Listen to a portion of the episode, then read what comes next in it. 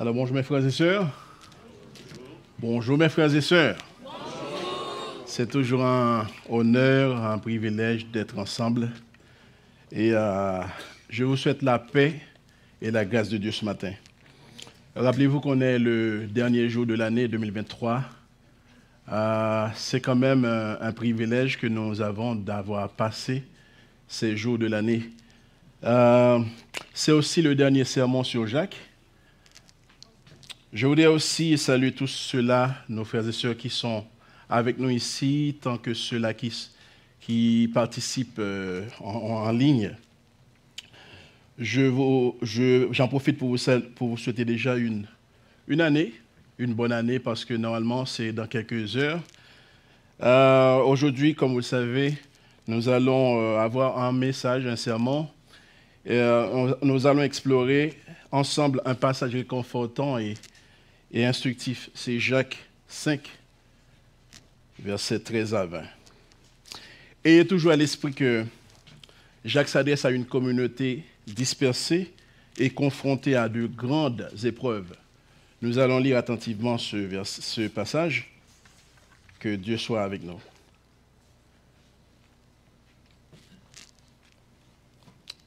Quelqu'un parmi vous est-il dans la souffrance qu'il prie? Quelqu'un est-il dans la joie qu'il chante des cantiques? Quelqu'un parmi nous est-il malade qu'il appelle les anciens de l'Église et que les anciens prient pour lui en lui appliquant de l'huile au nom du Seigneur? La prière de la foi sauvera le malade et le Seigneur le relèvera. S'il a commis des péchés, le pardon lui sera accordé. Avouez-vous donc vos fautes les uns aux autres et priez les uns pour les autres afin d'être guéris.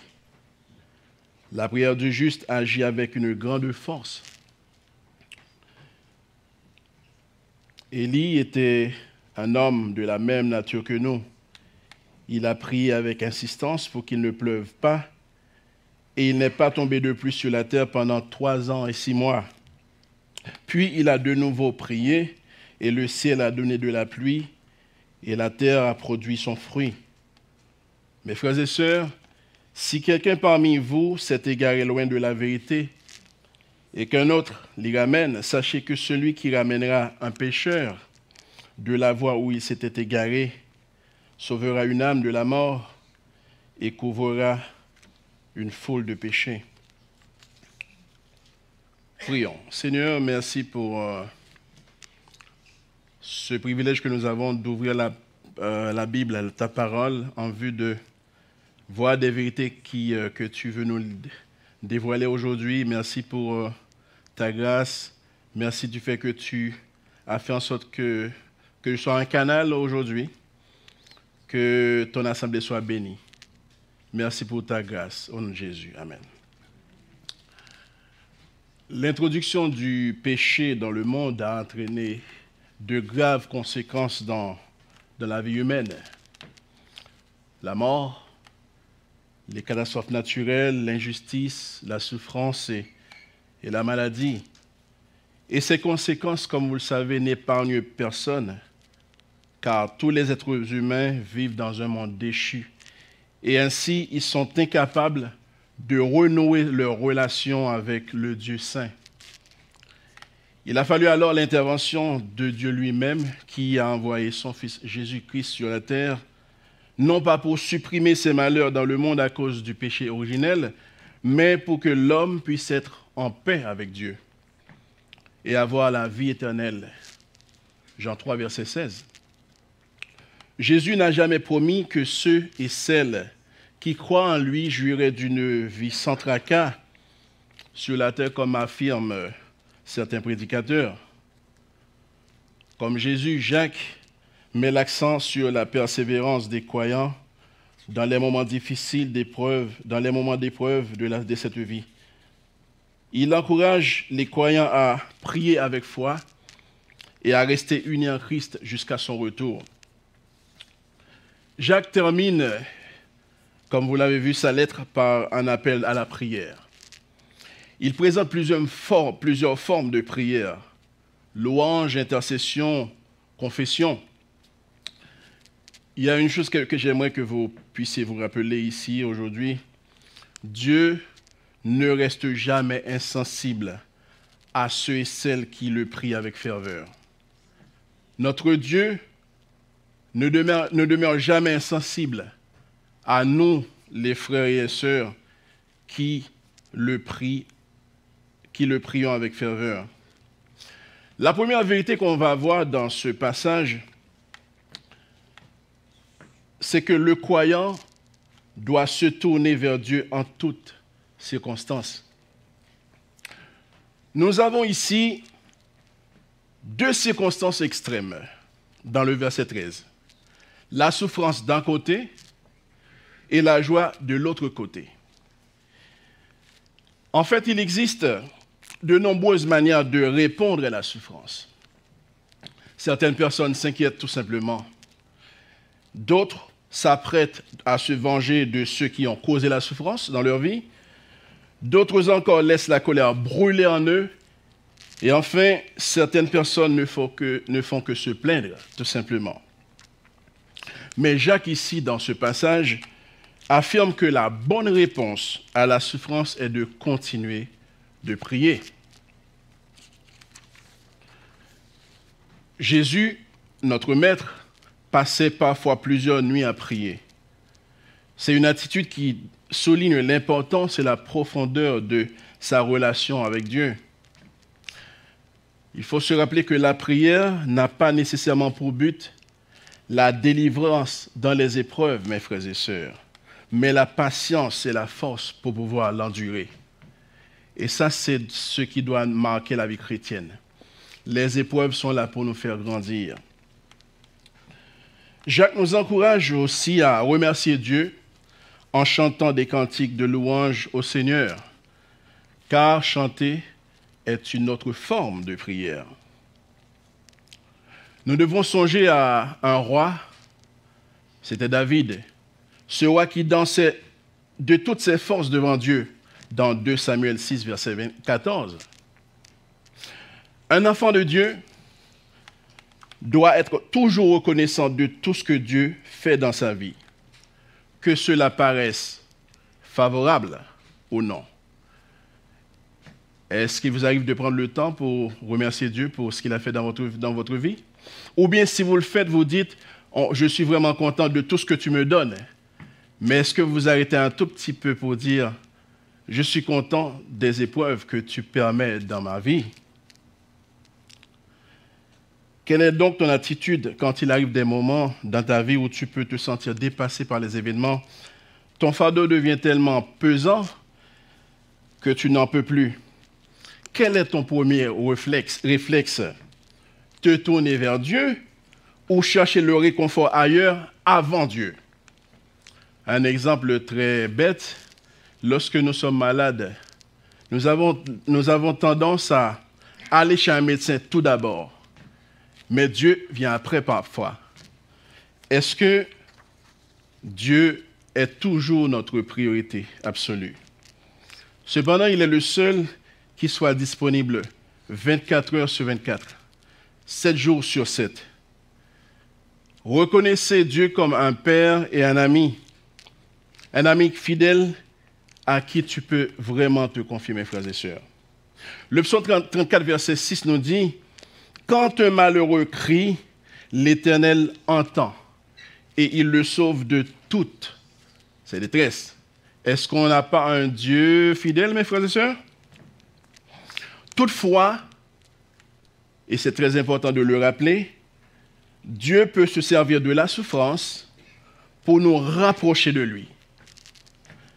Dieu utilise souvent la souffrance dans nos vies pour nous rendre plus humbles, pour nous écarter des folies de ce monde, parce que nous appartenons à Dieu. Alors si le croyant doit avoir une relation intime avec Dieu, en toutes circonstances, il, doit aussi nouer une communion avec ses frères et sœurs qui constituent le corps de l'Église. La deuxième vérité qu'on va voir, c'est l'Église est un ensemble de croyants qui partagent les fardeaux les uns des autres. L'Église est un ensemble de croyants, petits et grands, de toutes nationalités confondues, qui partagent les fardeaux les uns des autres. C'est ce qui caractérise notre, notre marche avec Dieu, l'Église. Une caractéristique de l'Église primitive était sa préoccupation pour les problèmes des autres, notamment ceux des malades. Ici, Jacques encourage les malades, vous pouvez le voir, à appeler les anciens, les anciens de l'Église pour des conseils et des prières. Cela sous-entend que le malade était tellement faible qu'il ne pouvait pas se joindre à l'assemblée des, frères et sœurs.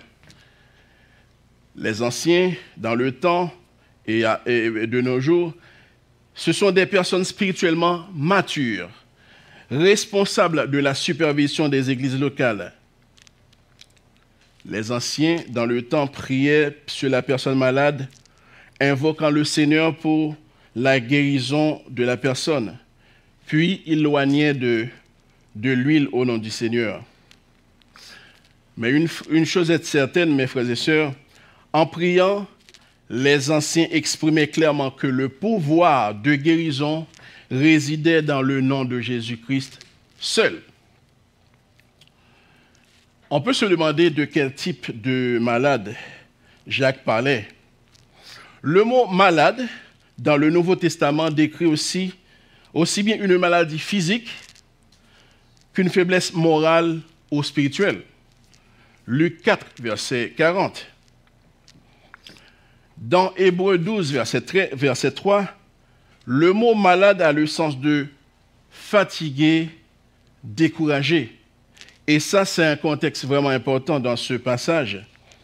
Rappelez-vous que les premiers chrétiens qui éprouvaient beaucoup d'épreuves dans leur vie pouvaient être à un certain moment découragés et pouvaient même abandonner la foi. Imaginez un instant ce portrait. Des chrétiens, des pauvres chrétiens dispersés et souffrent sous le poids des persécutions. Des chrétiens qui croient en Jésus-Christ, qui essaient de résister à la tentation, qui sont surexploités par des méchants riches et qui attendent longuement la venue de Jésus-Christ. Ils ont tout abandonné. Il peut arriver que certains d'entre eux soient sans doute dans un état de délabrement spirituel, pouvant avoir des répercussions même sur leur état physique. Parfois, la maladie mentale, morale, etc., peut toujours influer sur le corps. Le fait que de telles personnes avaient besoin de l'aide des responsables de l'Église, car elles étaient comme des brebis, des brebis blessées, épuisées qui ont besoin des soins particuliers. Le fait que le malade appelle les anciens dénote une faiblesse telle qu'il avait grandement besoin de l'aide. Mes frères et sœurs, la prière d'un serviteur de Dieu dans des moments difficiles est très réconfortante.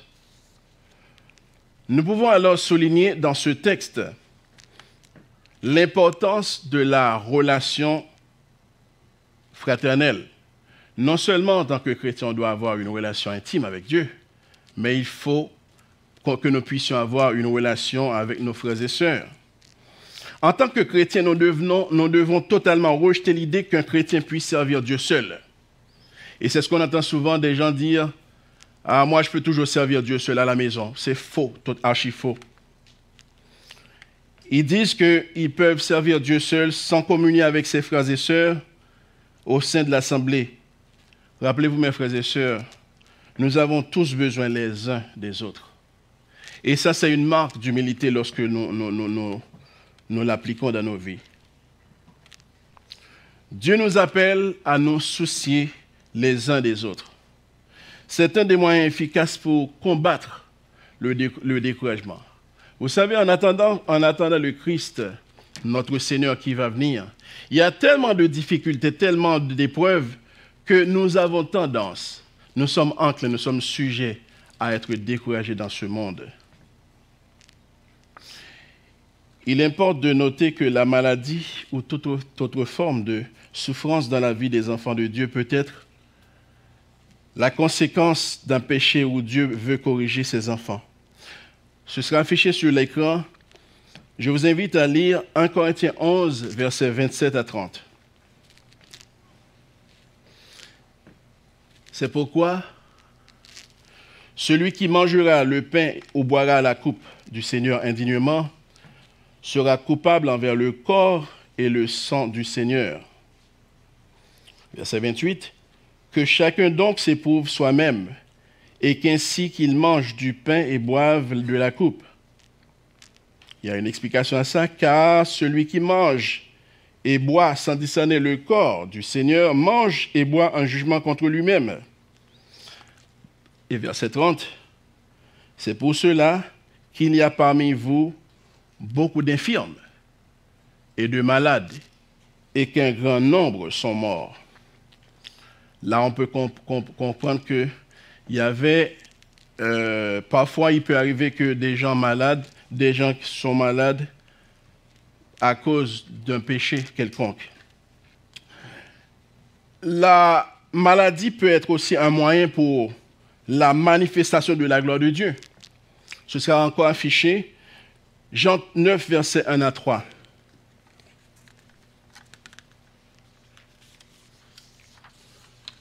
Jésus vit en passant un homme aveugle de naissance. Ses disciples lui firent cette question.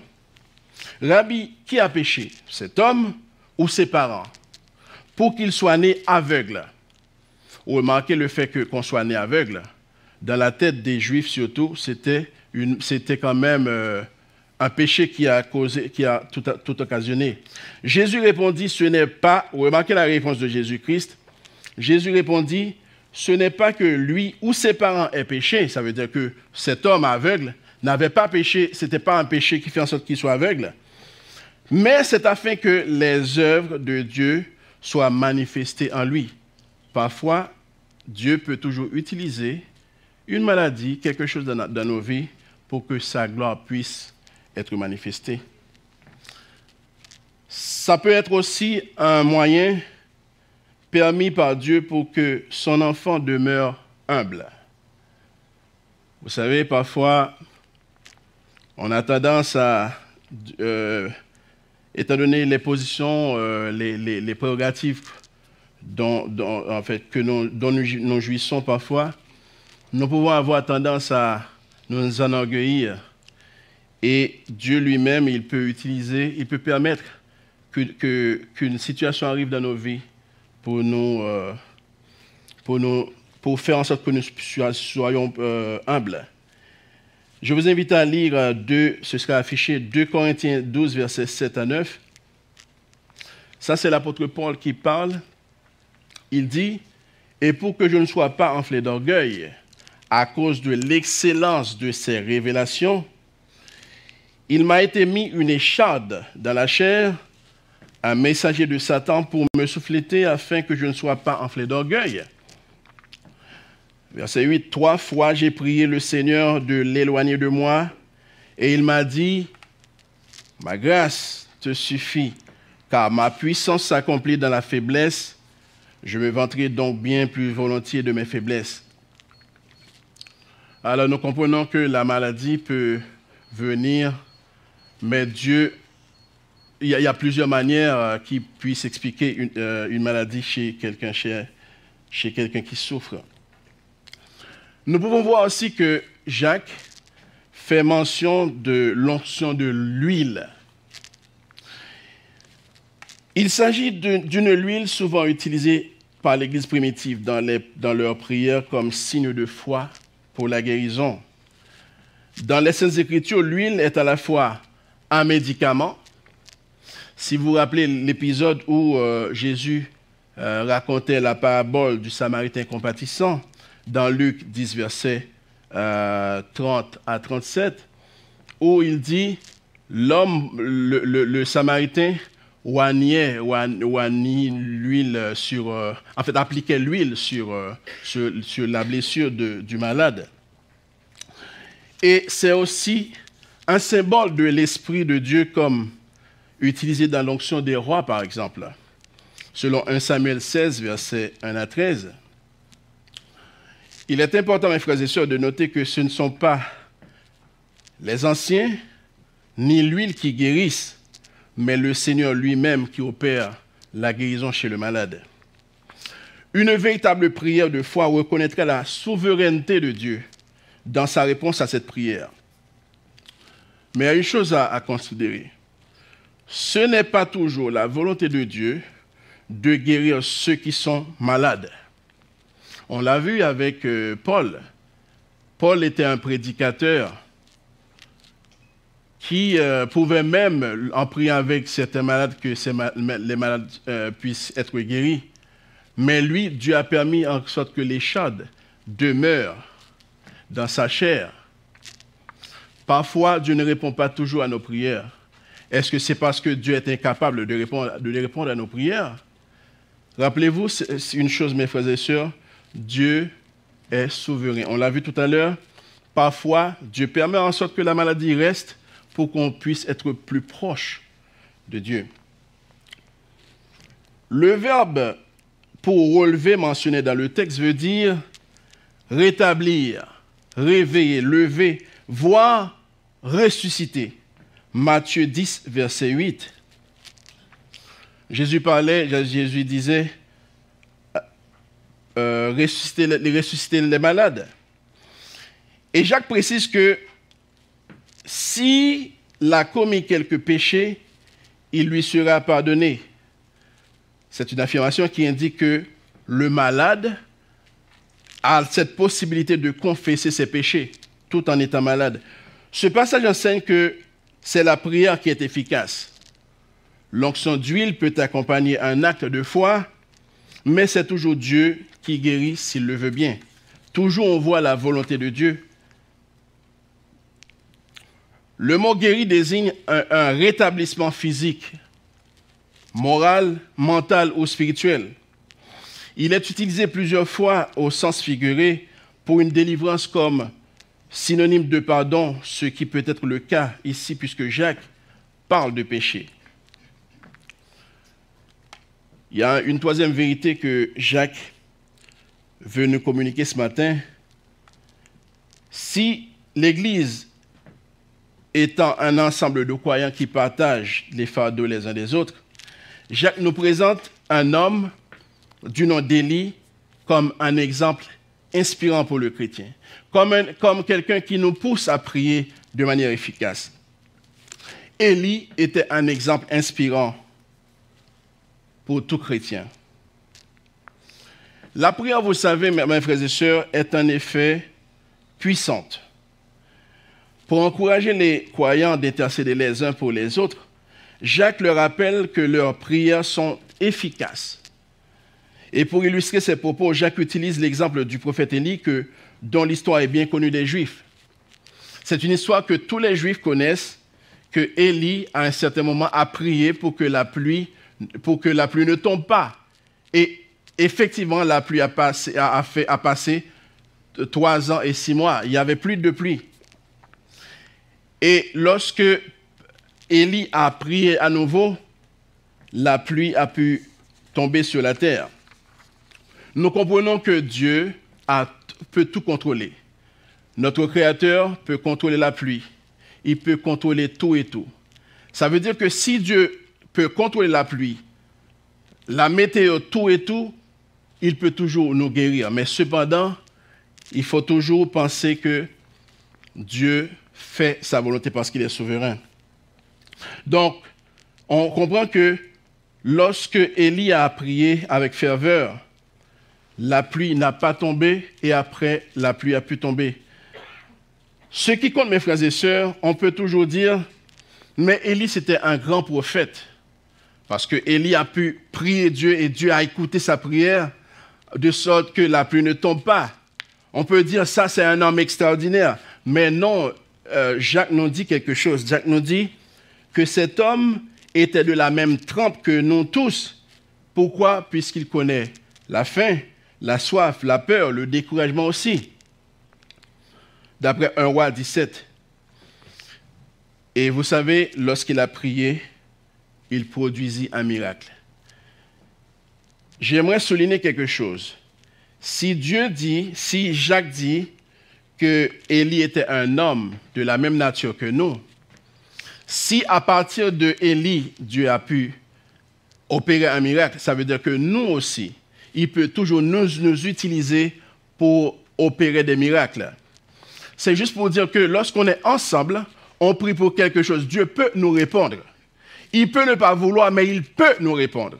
Et ça, c'est la force d'être en communauté chrétienne, mes frères et sœurs. Ce qui compte n'est pas le fait d'être un prophète, mais c'est être un homme ou une femme qui a fait confiance à Dieu dans la prière, mes frères et sœurs. L'image de la pluie qui tombe sur un sol desséché est vraiment un bon exemple de bénédiction du ciel descendant sur quelqu'un qui est dans la souffrance et qui appelle Dieu à son aide. Parce que parfois, lorsque vous êtes malade, vous avez besoin d'aide. Mais je vais vous dire ce matin, Dieu peut vous soulager. Dieu peut ne pas vouloir répondre à, votre prière comme vous, vous le voulez, mais Dieu peut toujours vous soulager. Et enfin, il y a une dernière vérité que Jacques nous enseigne. Un chrétien mature manifeste de l'amour envers chacun de ses semblables. Et ça, c'est un élément clé, mes frères et sœurs. Le chrétien, vous savez, il doit avoir une relation intime avec Dieu, mais sans amour les uns pour les autres, ça ne veut vraiment rien dire, parce que le Dieu est invisible. Verset 19, Jacques dit, quelqu'un parmi vous. Trois mots, quelqu'un parmi vous. Parmi vous dénote déjà que c'est quelqu'un au sein de nous. Et ça se réfère à un croyant qui s'est écarté de la foi en s'impliquant dans l'idolâtrie ou l'hérésie. La vérité telle qu'utilisée ici ne se réfère pas à des préoccupations doctrinales périphériques, c'est-à-dire pas, en profondeur, mais à la, à la vérité centrale de la foi chrétienne. La vérité, c'est que Jésus-Christ est le Fils de Dieu, le Seigneur et Sauveur, qui est mort pour nos péchés, pour vos péchés, pour mes péchés, et ressuscité des morts. Mais parfois, en tant que chrétien, on le croit, mais à un certain moment, on croit autre chose. Jacques veut que nous puissions rester dans la vérité. Et lorsqu'il dit que il se pourrait bien que quelqu'un parmi nous soit écarté de la vérité, c'est de ça qu'il veut parler. C'est que cette personne en tant que telle ne reconnaît plus que Jésus est le Fils de Dieu, ne reconnaît plus que Jésus est le Seigneur et Sauveur qui est mort pour ses péchés et ressuscité des morts. Parfois, ces, ces gens ont tendance à comprendre d'une autre manière l'Évangile. Quand quelqu'un s'égare, l'Église ou la communauté chrétienne doit essayer de le ramener, non pas pour le juger, mais pour qu'il puisse se repentir et être restauré. Imaginez que vous avez un bras. Je suis sûr que vous n'aimeriez, euh, ça arrive lorsqu'on ampute un bras, mais c'est sûr que lorsque vous réfléchissez, où est votre bras? Il n'est plus là, mais il faisait partie du corps. Est-ce que ça vous manque des fois? C'est sûr que ça vous manque. Imaginez quelqu'un qui perd une partie de son corps. Il va y penser tout, le temps à ce, à, ce membre perdu. Mais c'est la même chose, mes frères et sœurs. Ce n'est pas juste une question de moi tout simplement, mais il s'agit de nous, mes frères et sœurs. Alors, toutes ces images décrivent une communauté où les, où les gens se soucient profondément les uns des autres. Et les égarés ne sont pas laissés passer inaperçus. Alors le point de ce, de ce verset, mes frères et sœurs, est totalement clair. Nous devons ramener l'égaré. Donc lorsque nous, puisque étant donné que nous sommes une église, et une église n'est autre qu'un ensemble de frères et sœurs unis par l'amour, dont on doit vraiment le manifester, mes frères et sœurs. on voit que il ne faut pas se débattre de savoir si la personne serait perdue ou non. Mais ce, que nous devons faire, il ne faut jamais penser à est-ce que c'était quelqu'un qui a vraiment reçu Christ Mais tout ce que nous devons faire, mes frères et sœurs, c'est d'aller ramener ce frère ou cette sœur qui est qui s'est égaré. Nous devons, en tant que chrétiens, poursuivre ensemble notre foi, à veiller les uns sur les autres. C'est Dieu qui sauve et garde, mais il nous permet d'être impliqués dans la vie euh, les uns des autres. Et ça, c'est très très fort. Lorsque nous n'avions pas encore reçu Christ, nous vivons avec une, une personnalité où, donc, personne, personne ne peut s'immiscer dans ma vie.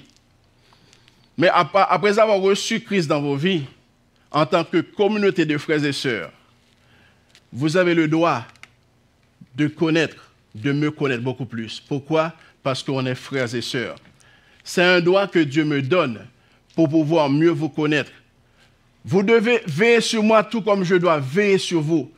Parce que nous sommes, nous faisons, nous, faisons en fait, nous, nous constituons l'Église de Jésus-Christ. Il y a certains qui sont peut-être orgueilleux, qui diront, moi, ça c'est ma personnalité, personne ne doit s'immiscer dans, ma vie.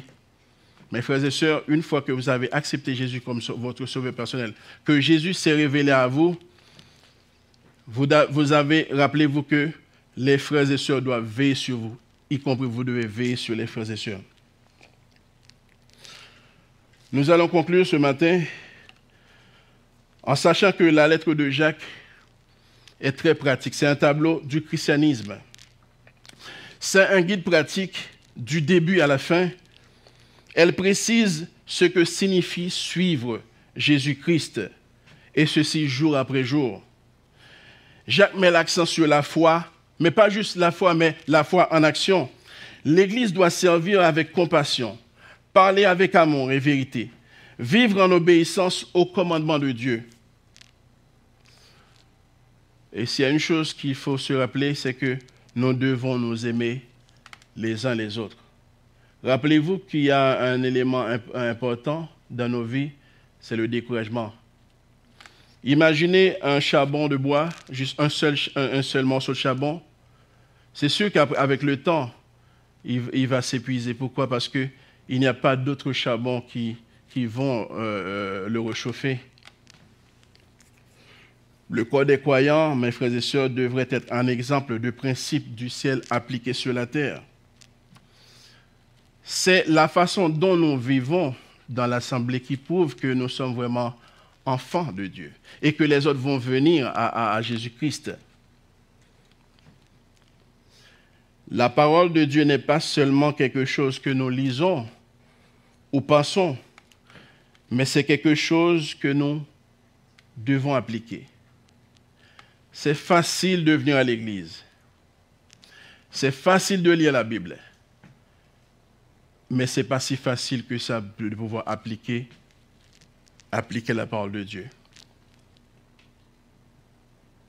Pour prier avec ferveur, nous devons avoir un cœur aimant Dieu et en restant soudés avec nos frères et sœurs dans la prière. J'aimerais qu'on puisse réfléchir sur une dernière question. Si je vous dis par exemple, aimes-tu Dieu, aimes-tu le Seigneur, c'est pas si compliqué que ça, n'est-ce pas? Mais si je vous pose la question, est-ce que, que tu aimes vraiment le Seigneur? L'adverbe fait toute la différence. Vous pouvez vous évaluer. Est-ce que tu aimes vraiment le Seigneur? Et qu'est-ce qui prouve vraiment que tu aimes le Seigneur? Un Dieu invisible. La réponse, comme je l'ai dit, peut être oui, c'est sûr. Mais est-ce que tu vis vraiment une relation intime avec lui? Et l'autre question, c'est que l'autre chose à savoir, si tu aimes vraiment Dieu, il y a une chose que tu dois faire, à laquelle tu dois toujours penser.